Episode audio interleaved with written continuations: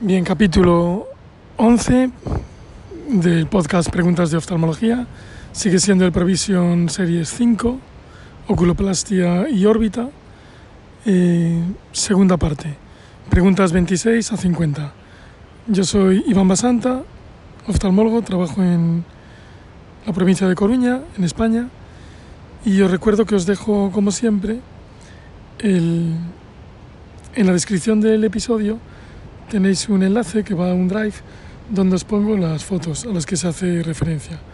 Esta vez he incluido alguna del síndrome de, de User, de Kearns-Sayre y de Teacher Collins. Bueno, espero que os guste. 26. Un paciente desarrolla una parálisis facial y vesículas en el oído externo ipsilateral. ¿Cuál es el diagnóstico más probable? Y pone enfermedad de Lyme, herpes zóster, VIH, Guillain-Barré.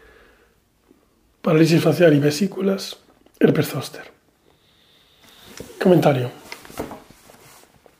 El herpes zóster con afectación del séptimo, o sea, del facial, del séptimo par, se llama síndrome de Ramsay-Hunt. Ramsay-Hunt.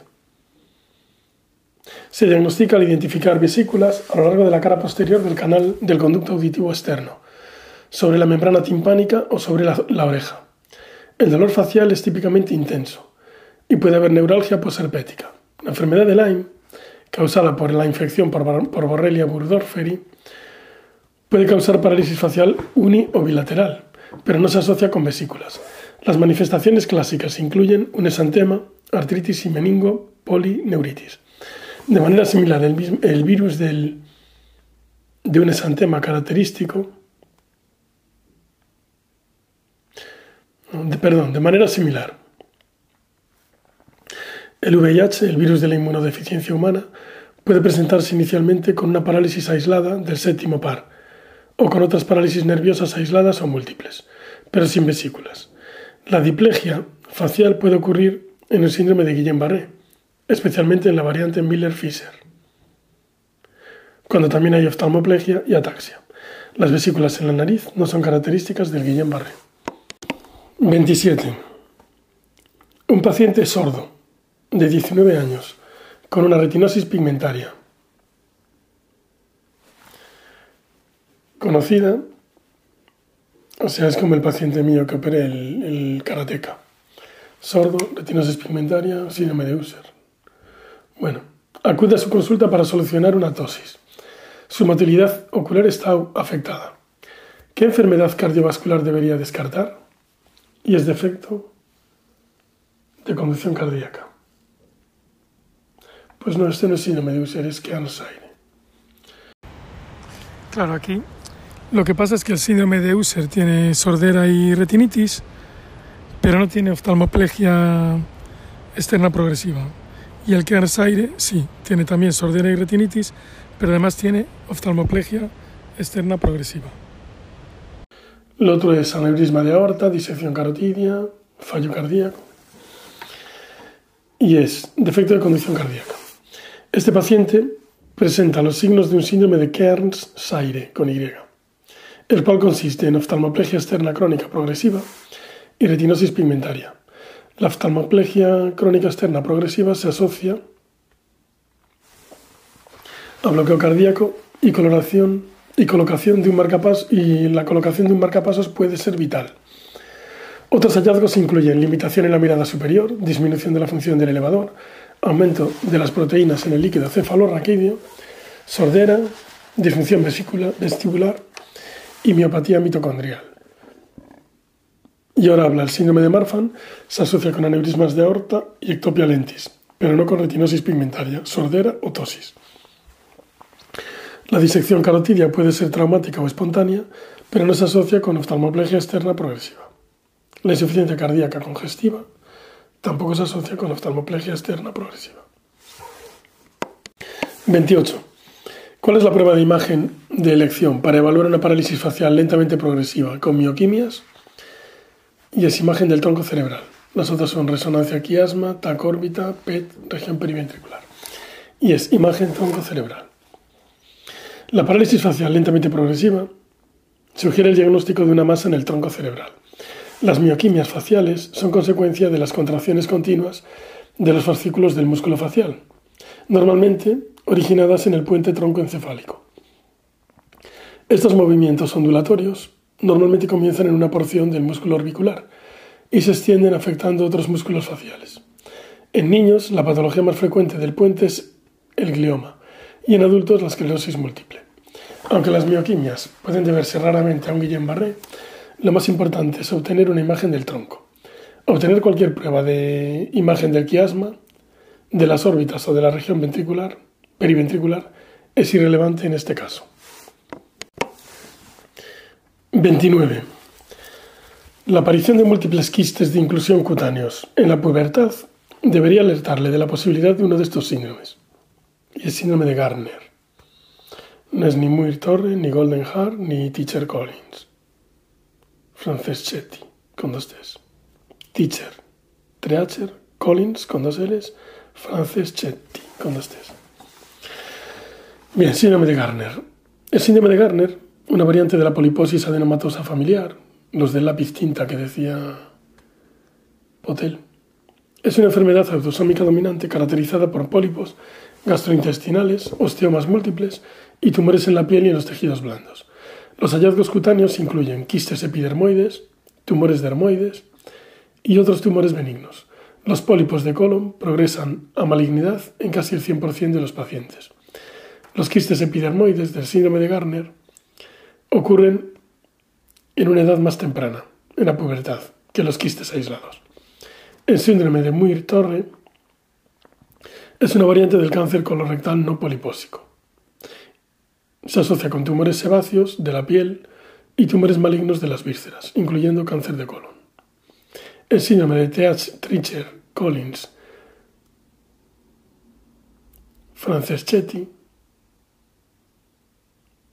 o sea, Teacher Collins es uno y Franceschetti otro. Se caracteriza por hipoplasia malar y mandibular bilateral, microstomía, coloboma del tercio externo del párpado y anomalías del oído medio y externo. El síndrome de Golden Heart, también conocido como displasia oculoaurículo vertebral, puede asociarse con dermoides epibulbares, dermoides limbares, coloboma del párpado superior y síndrome de Doy. 30.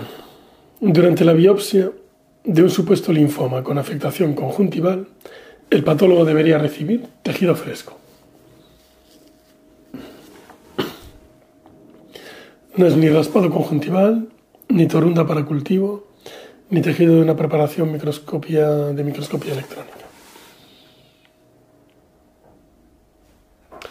Comentario. Durante la biopsia de un linfoma, el patólogo debería recibir tejido fresco para evitar, para enviar a citogenética inmunohistoquímica en busca de policlonalidad, hiperplasia linfóide benigna o monoclonalidad, linfoma. A pesar de que la policlonalidad o la monoclonalidad no aseguran benignidad o malignidad, sí son útiles de cara al pronóstico. Una porción de tejido será colocado después en parafina para realizar cortes histológicos. El raspado conjuntival no está indicado. La microscopía electrónica no se realiza de rutina y el cultivo no es útil. 31. Hay una foto en, las respuestas. Parece un adenocarcinoma de párpado superior, dice aquí. Un paciente de 70 años sufre un orzuelo crónico, inflamación palpebral asimétrica y pérdida de las estructuras anexiales normales. ¿Cuál es el manejo de elección? Y es una biopsia de espesor completo y biopsias conjuntivales. No es ni doxiciclina oral, ni curetaje de antibióticos, ni biopsia superficial con respecto de la función palpebral. Es biopsia de espesor completo. Comentario. Esta descripción es sospechosa de un adenocarcinoma. La biopsia de espesor completo se indica para evitar muestras que solo muestren cambios inflamatorios superficiales, sin indicar la malignidad de la lesión. Las biopsias conjuntivales son útiles para definir la extensión del proceso. Una biopsia superficial puede no mostrar la patología subyacente. La radiación y la crioterapia no están indicadas sin un diagnóstico certero.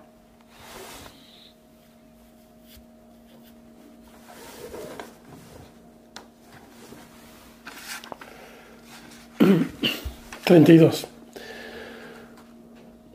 ¿Cómo influye la presencia de dolor orbitario y parestesias ipsilaterales a la hora de, de determinar la probabilidad de que un paciente presente un carcinoma adenoide quístico o un tumor benigno mixto de la glándula lagrimal?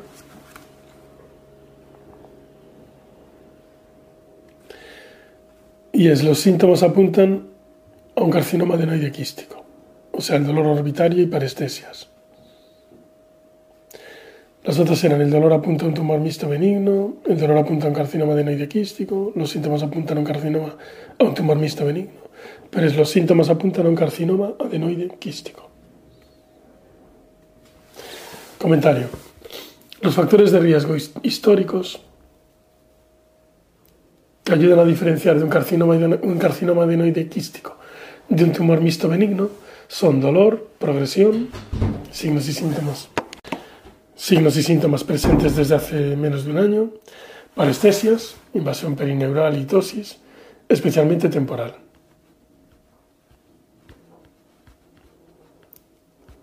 O sea, la tosis especialmente de la parte temporal. Los tumores benignos mixtos no suelen dar dolor importante ni parestesias. 33. Foto. Bueno, la foto está en las respuestas también es una resonancia magnética que revela una lesión en el seno cavernoso derecho, con extensión afilada a lo largo de la dura madre. Pregunta. ¿Cuál es el método de imagen de elección para lesiones del apes orbitario, del canal orbitario y del seno cavernoso? Y es resonancia magnética. Lo otro era TAC con contraste intravenoso, TAC cortes axiales y coronales, TAC helicoidal. Comentario. La resonancia magnética proporciona excelentes detalles del apes, del canal y del seno cavernoso, sin artefactos óseos, como se ve en la imagen. La tomografía es mejor para patología ósea. El contraste ayuda a definir lesiones vasculares y masas sólidas, pero estas son raras en el apes y en el canal, y no son suficientemente específicas para el seno cavernoso. La tomografía helicoidal disminuye los tiempos de captación, pero no da más información. Este método es útil en niños.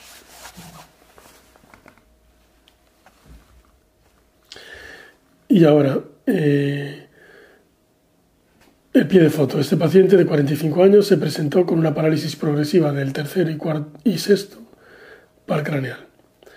La resonancia revela una lesión en el seno cavernoso derecho, con una extensión afilada a lo largo de la dura madre. Esta característica se llama cola dural y es típica del meningioma. 34. La parálisis facial combinada con pérdida de visión y disfunción vestibular debe llevar a la consideración de qué diagnóstico. Tumor del ángulo cerebropontino.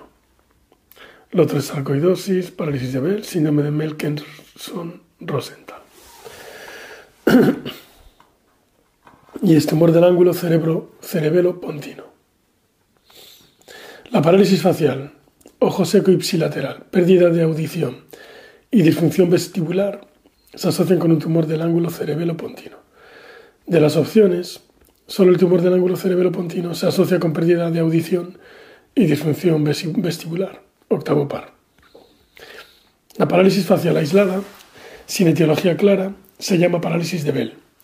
Normalmente es unilateral y se cree que es consecuencia de una inflamación secundaria a una infección por el zóster. El séptimo par craneal es el que más se afecta en la sarcoidosis. Esto se debe a que la sarcoidosis afecta a la glándula parótida y puede afectar a las ramas del nervio facial que atraviesan la glándula. El síndrome de Melkersson-Rosenthal se asocia a parálisis facial recurrente, uni o bilateral, acompañada de inflamación facial crónica y lengua fisurada o escrotada. La teología de este síndrome, que normalmente comienza en la infancia o en la adolescencia, es desconocida. 35. La inflamación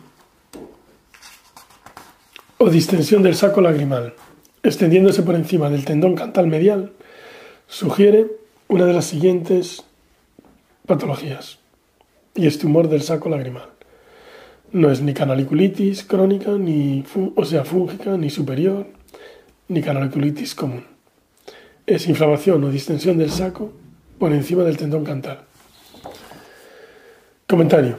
La inflamación o distensión del saco lagrimal que se extiende por encima del tendón cantal sugiere tumor del saco lagrimal. La canaliculitis superior puede causar inflamación del párpado superior y mal aspecto del punto lagrimal. La infección causante de la canaliculitis puede ser por varias bacterias, virus y microorganismos micóticos. La inflamación aislada del canalículo es muy rara.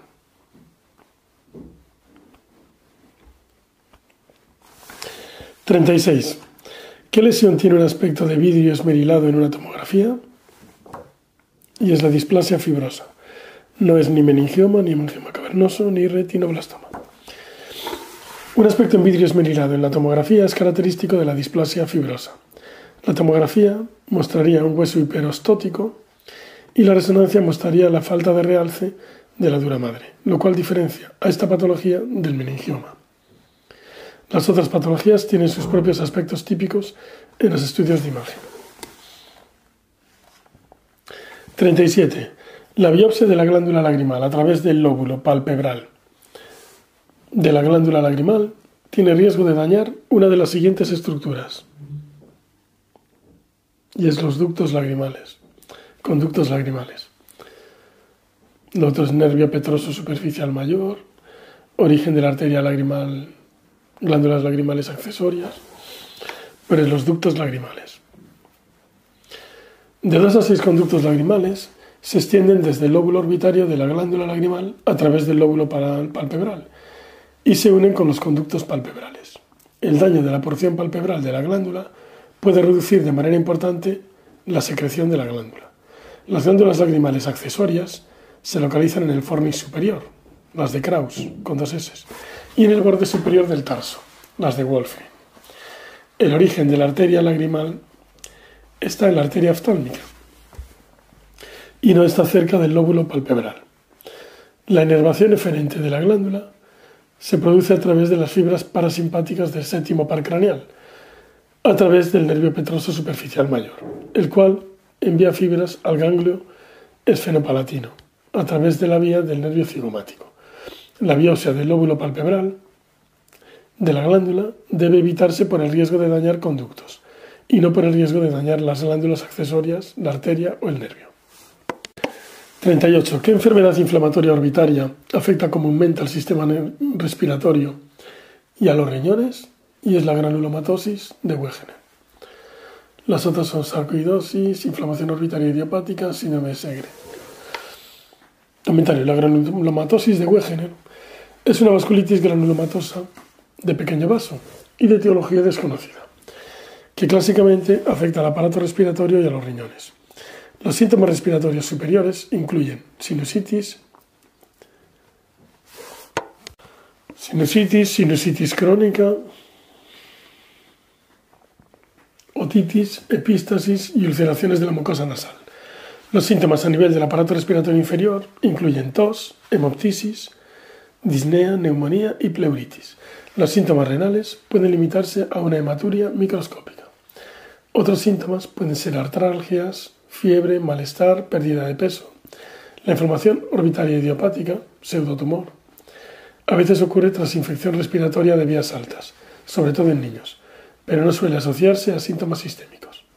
La sarcoidosis puede afectar a los pulmones, aunque puede afectarse también la órbita.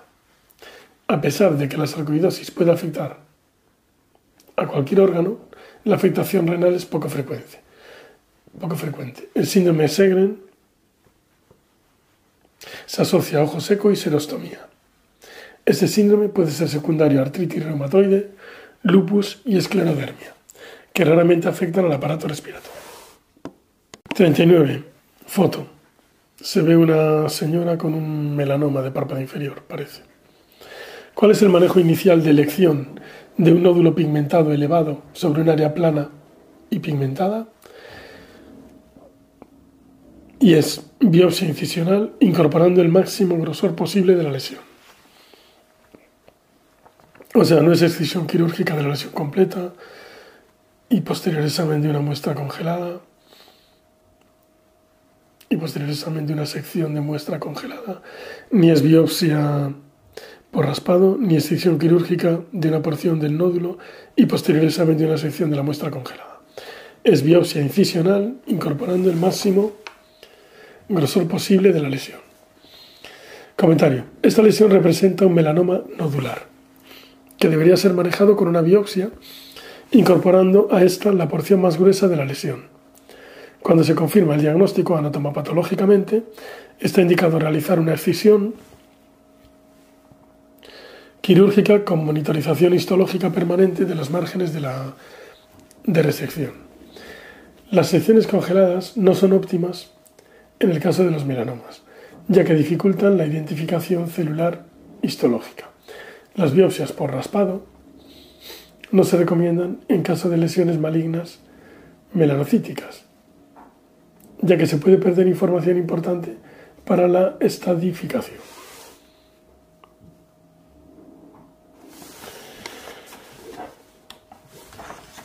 ...40. Durante la realización de un sondaje de vía lagrimal, la sensación de un parón,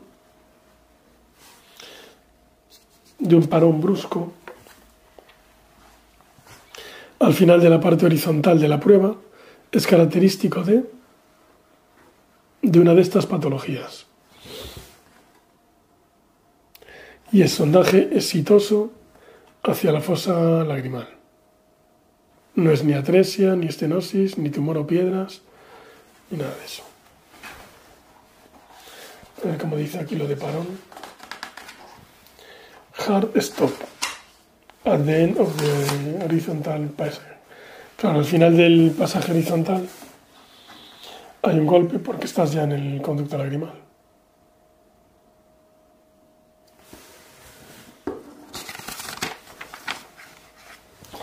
Comentario. Un parón brusco al final de la fase horizontal del sondaje lagrimal es un signo útil que indica que la sonda está contactando con los tejidos finos que rodean la fosa lagrimal y entonces puede ser ya redirigida inferiormente hacia el conducto naso-lagrimal.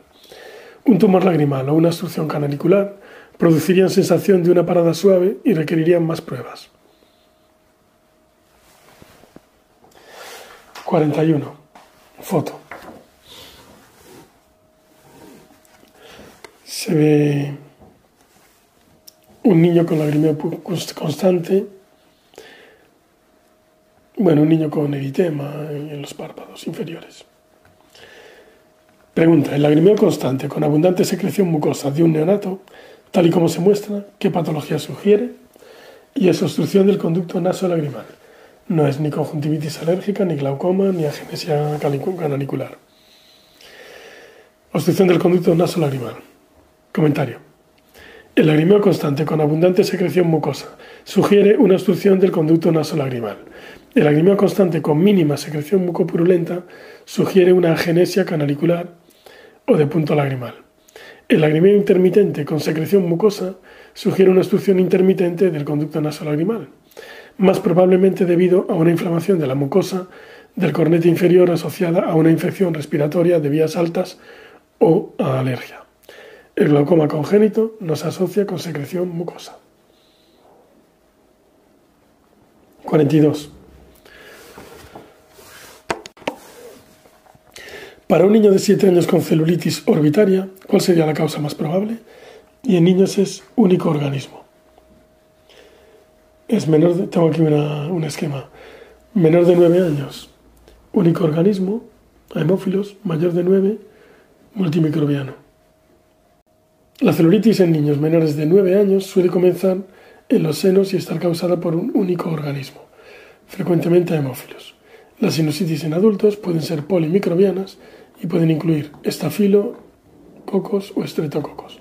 Menos frecuentemente, las celulitis orbitarias infantiles se deben a accesos dentales o infecciones de la piel del párpado, como podría ocurrir en un orzuelo. 43. ¿Cuál sería el manejo de lesión para una lesión grande y plana, palpebral, con bordes irregulares y pigmentación variada? Lesión grande, plana, borde irregular, pigmentación variable. Excisión quirúrgica total con evaluación de los bordes. No es ni observación, ni radioterapia, ni biopsia, por punción doble. Comentario. El diagnóstico más probable de esta lesión es un melanoma de extensión superficial. El manejo consiste en excisión quirúrgica total, con secciones permanentes para asegurar la completa remoción de la lesión. La biopsia no es de elección en casos de lesiones planas y si se lleva a cabo no se debe realizar en el borde, ya que podría perderse el tumor. La observación solo es una opción en lesiones en forma de máculas pequeñas y bien definidas. La radioterapia no está indicada porque los melanomas son radioresistentes.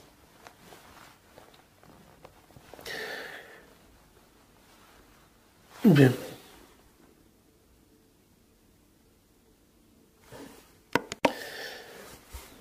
44, foto.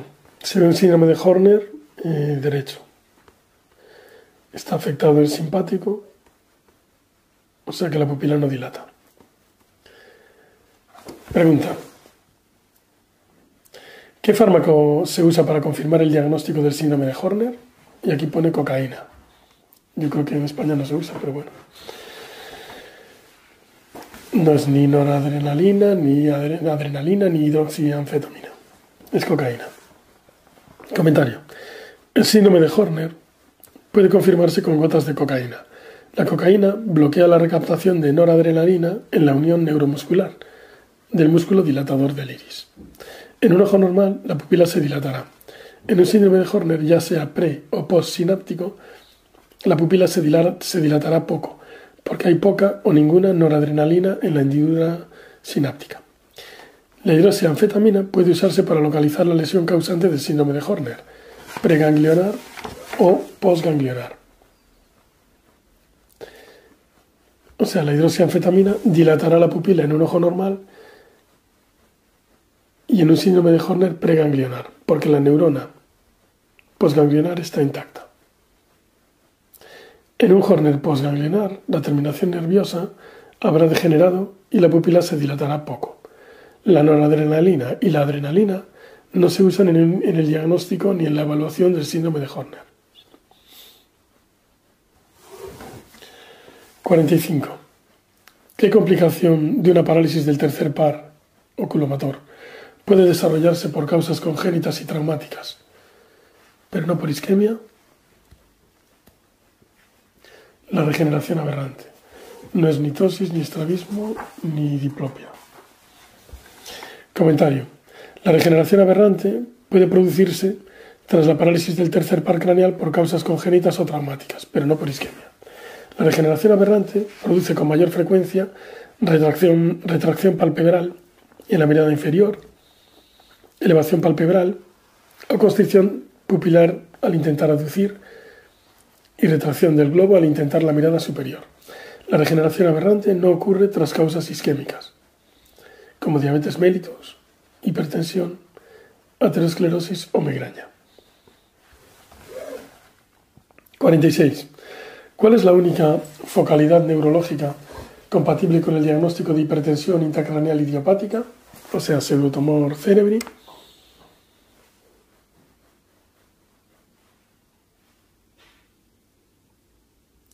Y esparesia del sexto par.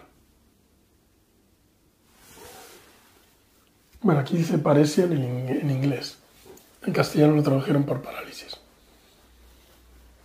No es ni convulsión, ni cefalea, ni parálisis del cuarto. Es paresia del sexto par. Comentario. La hipertensión intracraneal idiopática, pseudotumor cerebri, se caracteriza por signos y síntomas de aumento de la presión intracraneal, cefaleas, náuseas, vómitos, pérdidas, transitorias de visión y papiledema. Los pacientes están conscientes y despiertos y no muestran signos localizadores neurológicos, excepto paresias del sexto par.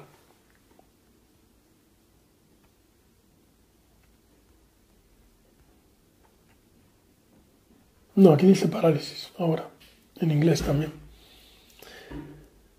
Excepto parálisis del sexto par craneal uni o bilateral. Las cefaleas no son localizadoras. La presión del líquido cefalorraquídeo está aumentada con citología y bioquímica normal. Los estudios de imagen son normales, excepto por unos ventrículos pequeños o una silla turca vacía. No hay otras causas de hipertensión intracraneal presentes. Los signos localizadores como las convulsiones o las parálisis del cuarto sugieren otro tumor. Sugieren un tumor, no un pseudotumor. 47.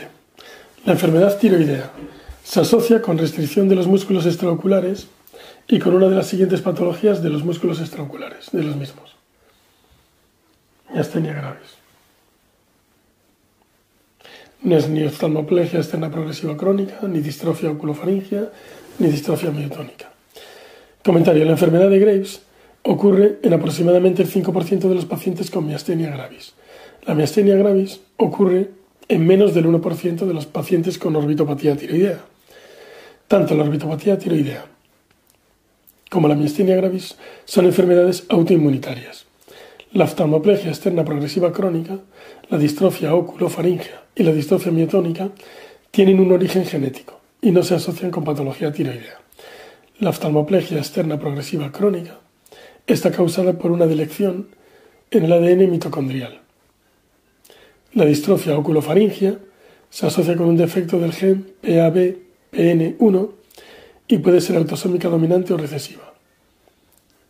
La distrofia miotónica es autosómica dominante. Bien. 48. ¿Qué técnica de imagen es mejor para identificar una, una lesión orbitaria cálcica? Y es la tomografía.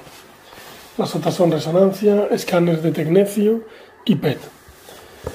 La tomografía es la mejor opción para lesiones cálcicas como los meningiomas o los retinoblastomas. La resonancia magnética es menos eficaz y más cara para visualizar el calcio. La PET, tomografía por emisión de positrones,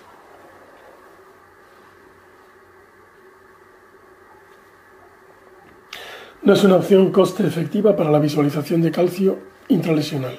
Los, radionúclidos que emiten radiación gamma, como el tecnecio 99, no aportan detalles anatómicos, pero pueden ser útiles para evaluar obstrucciones de la vía lagrimal.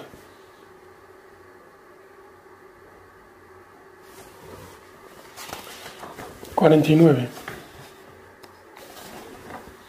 Medir la excursión palpebral desde la mirada inferior extrema hasta la mirada superior extrema evalúa uno de los siguientes aspectos de la función palpebral, y es la función del músculo elevador. No es ni el grado de tosis, ni el riesgo de la oftalmos, ni la severidad del retraso palpebral. Es la función del músculo elevador. Comentario. Medir la excursión desde la mirada extrema inferior hasta la mirada extrema superior es un método para evaluar la función del músculo elevador y es útil para determinar qué procedimiento quirúrgico puede ser más eficaz en el tratamiento de la tosis. El avance del músculo elevador es menos eficaz en pacientes con mala función del elevador. El retraso del párpado se refiere a la inmovilidad o retraso del párpado superior en la mirada inferior y puede estar asociado a la orbitopatía de Graves. El agoftalmos es la incapacidad para cerrar el ojo completamente. El grado de tosis se concluye midiendo la hendidura palpebral y no la excursión palpebral.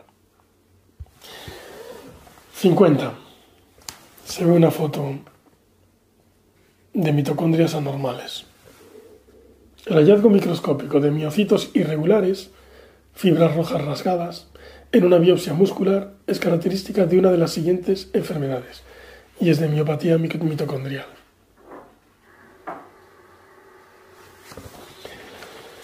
Comentario. Las miopatías mitocondriales se asocian a mitocondrias anormales. Histológica, histopatológicamente, en la microscopía electrónica se ven fibras rojas rasgadas y cuerpos de inclusión anormales. La miastenia grave se asocia con un bloqueo del receptor de acetilcolina por complejos inmunitarios.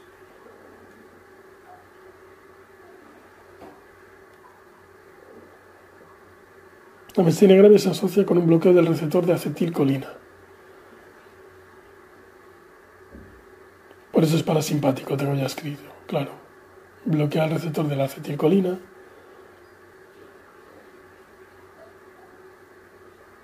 y provoca tosis. Es lo contrario que el simpático. El simpático abre el ojo y el parasimpático lo cierra.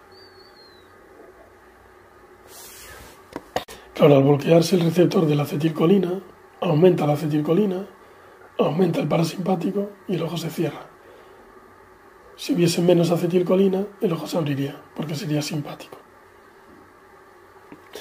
El síndrome de Horner congénito está causado por alguna patología a lo largo de la cadena óculo-simpática. La distrofia miotónica se asocia con las típicas descargas miotónicas en las pruebas electromiográficas. Fin. Provisión 5, capítulo 6, oculoplastia.